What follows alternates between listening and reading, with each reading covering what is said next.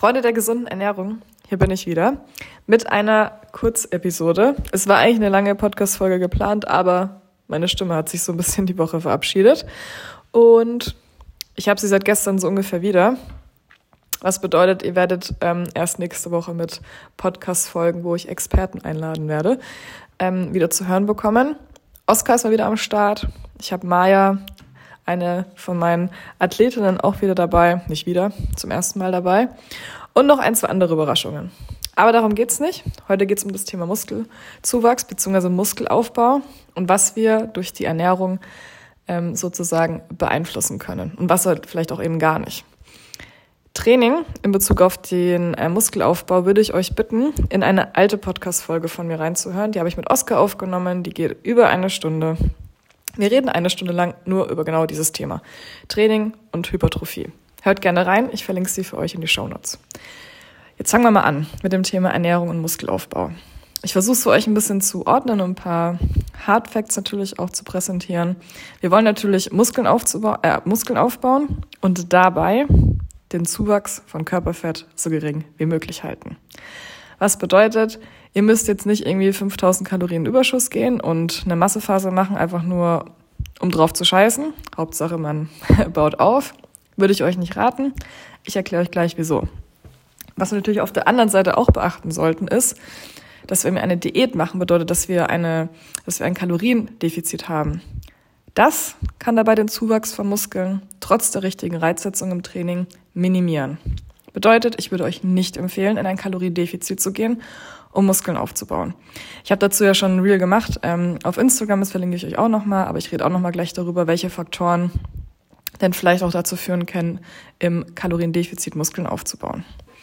Die erste Frage, die mir immer gestellt wird, ist, Sumiri, wie viel soll ich denn jetzt eigentlich essen?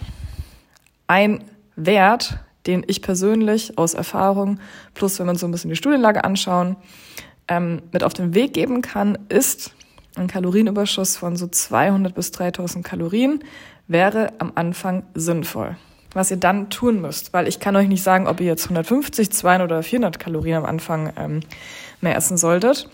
Was ihr tun könnt, um den Fortschritt zu bewerten. Ihr wiegt euch regelmäßig, nutzt die Waage als langfristiges Tool, um zu bewerten, wie und was und wo natürlich ähm, ihr jetzt aufbaut messt eure Körperkomposition, was bedeutet, wenn ihr jemanden habt, der mit einem Kaliber euren Körperfettanteil messen kann, tut das. Wenn nicht, Bierwaage habe ich jetzt auch schon ein, zwei Mal im Coaching benutzt, aber nur, wenn es wirklich immer unter, denselben, unter denselben Gegebenheiten ist und möglichst nicht mitten am Tag, wenn ihr vorher fünf Liter Wasser ähm, getrunken habt. Und macht Fortschrittsbilder und messt Umfänge. Tragt es in eine Tabelle ein, macht es ganz stumpf und versucht dann wirklich langfristig euren Fortschritt zu bewerten. Was das Problem nämlich ist, unsere Gene, der Trainingsreiz, unser Alter, unser Trainingsstatus, die Protein, aber auch vor allem die Kalorienzufuhr beeinflussen den Prozess von Muskelaufbau. Warum ich auch vorhin nochmal gesagt habe, ich kann euch nicht sagen, ob 200 oder 400 Kalorien richtig sind. Es gibt Studien, wo man teilweise Personen einen 1000 Kalorien Überschuss gegeben hat und sie unterbewusst, sage ich jetzt mal, äh, sich mehr bewegt haben am Tag und unterbewusst 600 bis 700 Kalorien mehr am Tag verbraucht haben. Was bedeutet, vielleicht sind diejenigen von euch, die auf einmal 200 Kalorien mehr essen am Tag, bums, ich sage sag jetzt mal ein bisschen äh, aktiver am Tag und bewegen sich auf einmal mehr und auf einmal seid ihr gar nicht mehr im Kalorienüberschuss, sondern vielleicht schon halb im Kaloriendefizit.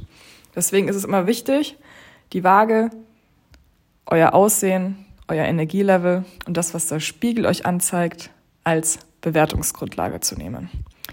Wie schnell sollte ich zunehmen? So 200 bis 300 Gramm Zuwachs im Schnitt pro Woche wären smart, was bedeutet, es ist ein sehr, sehr langsamer Prozess. Ich weiß, aber je schneller wir unser ähm, Körpergewicht sozusagen steigern, desto mehr Körperfettaufbau müssen wir erwarten. Ich persönlich will es nicht, ich persönlich brauche es nicht, was bedeutet, ich würde da wirklich ganz, ganz, ganz, ganz langsam rangehen. Bedeutet auch wieder, wie bei einer Diät, ihr müsst geduldig sein. Ein Basic Supplement natürlich, muss ich ganz kurz einwerfen, ist neben der richtigen Kalorienzufuhr und der richtigen Proteinmenge, wo ich gleich drauf eingehe, natürlich Kreatin. 5 Gramm Kreatin als Erhaltungsdosis kann ich jedem von euch nur empfehlen. 3 Gramm mindestens. Je mehr Muskeln wir haben, je größer wir sind, desto mehr können wir auch nehmen. Ich habe ähm, eine Podcast-Folge dazu gehört mit einem Professor, der sich nur damit beschäftigt, verlinke ich auch in den Show Notes, der inzwischen aber auch in Bezug auf die Gehirngesundheit von einer Menge von 0,1 Gramm pro Kilogramm Körpergewicht an Kreatin in Form von Kreatinmonohydrat pro Tag ausgeht. Und was ich natürlich jetzt äh, abschließend dazu sagen möchte, ist, ein Lean Bulk, also möglichst wenig Körperfett mit, äh, mit dabei aufzubauen, bedeutet, wir haben einen langsamen Zuwachs. Aber den wollen wir auch. Bitte, bitte, bitte macht euch das bewusst. Thema Nummer zwei, Proteinmengen. Wie viel brauchen wir und warum brauchen wir das überhaupt? Protein dient natürlich dann in dem Zusammenhang damit, dass wir die Muskelproteinsynthese, Synthese ist Aufbau, bestmöglich stimulieren wollen, um eben die Reparatur- und Aufbauprozesse zu optimieren. Derzeitige Richtlinien gehen von 1,6 bis 2,2 Gramm pro Kilogramm Körpergewicht an Protein pro Tag aus. Und ähm, smart wäre es, so auf alle drei bis vier Stunden zu verteilen. Generell ist so der, der Sweet Spot zur Proteinverteilung am Tag drei bis fünf Mahlzeiten, wovon pro Mahlzeit 20 bis 40 Gramm an Protein sinnvoll wären. Mehr als drei Gramm pro Kilogramm könnten sich wahrscheinlich bei sehr trainierten Sportlern positiv auswirken. Aber da muss man noch langfristig ein bisschen forschen, um zu sehen, wie sinnvoll das überhaupt ist. Wenn ihr nicht wisst, wo ihr starten sollt, Fangt bei zwei Gramm an. Nehmt euer Körpergewicht mal zwei. Habt ihr viel Körperfett, würde ich dann vom Normalgewicht ausgehen. Was bedeutet, reflektiert mal ein bisschen, habe ich einen erhöhten Körperfettanteil, weiß ich, ohne das jetzt irgendwie schlecht oder schön zu reden. Ich bin vielleicht schon im erhöhten BMI und ähm, bezüglich Adipositas, dann nimmt bei einer Größe von 1,80 zum Beispiel 80 Kilo, bei einer Größe von 1,65 65 Kilo mal zwei. Oder von eurem Zielgewicht wie schnell Muskeln wachsen können, habe ich ja vorhin schon mal gesagt. Ne? Gene, Trainingsreiz, Alter, Trainingsstatus, Protein- und Kalorienzufuhr beeinflussen diesen gesamten Prozess. Was ihr euch merken könnt, ist, je unerfahrener ein Athlet ist oder ihr seid, desto schneller könnt ihr Muskeln aufbauen. Also ist der Trainingsstatus hier essentiell. Und was ihr euch auch merken könnt, habe ich auch in meinem Reel damals schon angesprochen, ein hoher Körperfettanteil kann dazu führen, dass ihr auch im Kaloriendefizit Muskeln aufbauen könnt. Es ist aber wieder, wie gesagt, von 10.000 Dingen abhängig. Ich sage immer, wenn ich ähm, beispielsweise ein, ein Seminar gebe, dass jeder von uns bestimmt schon mal Muskeln aufgebaut hat, als wir angefangen haben, Krafttraining zu machen, ohne bewusst auf die Ernährung zu achten.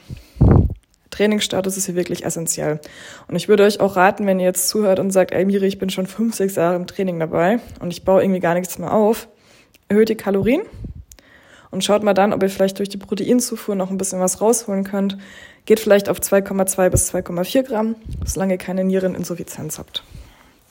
Und äh, was mir natürlich noch wichtig ist, nehmt bitte euren Wochendurchschnitt. Bitte nicht nur einmal die Woche wiegen und rastet nicht aus, wenn ihr mal zu viel wiegt.